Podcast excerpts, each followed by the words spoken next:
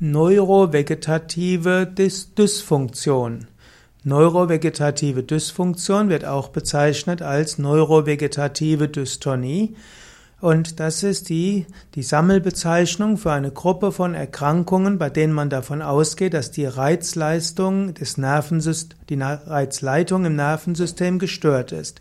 Dann kommt es zu Störungen der Funktion des vegetativen Nervensystems. Die neurovegetative Dysfunktion kann sich äußern zum Beispiel durch Schmerz, durch Dysästhesie, also Missempfindungen, auch durch Dyskinesie der Gefäße und der inneren Organe und auch durch eine Beeinträchtigung der inneren und der äußeren Sekretion. Man spricht auch davon, dass dann Dyskrasie und Dystrophie ne, Folgen sind von der vegetativen Dysfunktion. Die vegetative Dysfunktion, auch als Vegeta neurovegetative Dystonie bezeichnet, kann dann auch zu anderen Erkrankungen führen, eben zum Beispiel zu Schwindel und Schlaflosigkeit, zu Migräne, Kopfschmerzen, Kurzatmigkeit, Muskelkrämpfe, Herzbeschwerden, auch Darmkrämpfe, Magenkrämpfe, Blähungen, Verstopfung innere Unruhe, Ängstlichkeit, all das können zusammen, kann zusammenhängen mit neurovegetativer Dysfunktion und neurovegetative Dystonie. Manchmal spricht man auch einfach von der vegetative Dystonie und das heißt dann mehr, dass es auf die Psyche ist. Die neurovegetative Dysfunktion legt etwas mehr Wert darauf, dass es eine körperliche Funktionsstörung gibt durch das Nervensystem. Und wenn man nur von der vegetativen Dystonie spricht, dann meint man, dass dort vor allem das Nervensystem durcheinander ist. Die Therapie der neurovegetativen Dysfunktion. Zunächst ist natürlich klug, dass man diagnostiziert, ob da nicht irgendeine körperliche Erkrankung ist. Eventuell hattest du mal einen Zeckenbiss, so sollte dann die Borreliose überprüft werden. Eventuell gibt es irgendwo eine Entzündungsreaktion im Körper, irgendeine Art Infektion, ein Tumor oder ein tatsächliches körperliches Nervenproblem. Auch multiple Sklerose kann sich manchmal in Anzeichen erstmal manifestieren, die auch auf eine neurovegetative Dysfunktion zeigen würden. Wenn aber andere Erkrankungen ausgeschlossen sind, dann im Grunde genommen ist die neurovegetative Dysfunktion oder auch die, neue, die vegetative Dystonie mehr oder weniger eine Ausschlussdiagnose. Wenn man nichts Körperliches feststellen kann, aber trotzdem der Mensch leidet, dann könnte man das als neurovegetative Dysfunktion bezeichnen. Und dann gilt im Grunde genommen, man braucht eine gute, gesunde Lebensweise. Manchmal hilft Psychotherapie, im Sinne einer Verhaltenstherapie oder einer Psychoanalyse oder eine tiefenpsychologische Behandlung. Manchmal reicht es auch aus, in Urlaub zu fahren.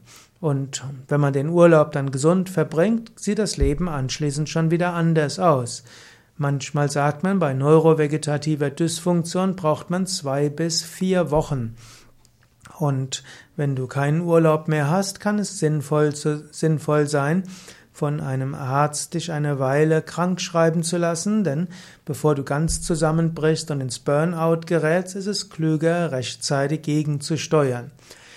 Yoga eignet sich hervorragend, um neurovegetativen Dysfunktionen vorzubeugen oder auch sie zu behandeln.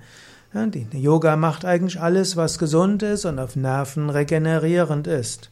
Zum einen gibt es die Yoga Asanas, die Yoga Körperstellungen, die helfen, dass das körperliche Nervensystem genutzt wird und sich regeneriert. Gerade durch bewusster Körperarbeit und das Spüren des ganzen Körpers kann sich das Nervensystem regenerieren.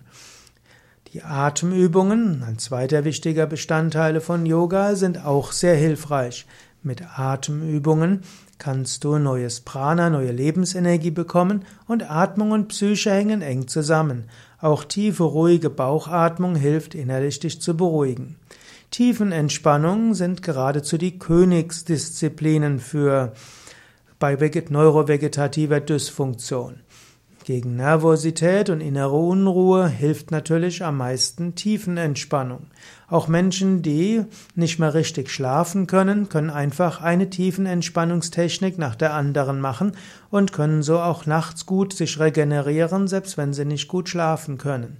Tiefenentspannung hilft auch bei Herzrasen, unregelmäßigem Herzschlag und Kopfschmerzen und vielem anderen. Tägliche Tiefenentspannung ist dort sehr wichtig. Gesunde Ernährung spielt auch eine Rolle, denn das, was man isst, hat auch einen Einfluss auf die Psyche und das Nervensystem. Wenn du Tiere isst, die in großer Todesangst gestorben sind, oder wenn du Milch trinkst von Kühen, die äh, um ihr Kalb trauern, weil das Kalb ihnen weggenommen wurde, dann hat das einen Einfluss auf deine Psyche.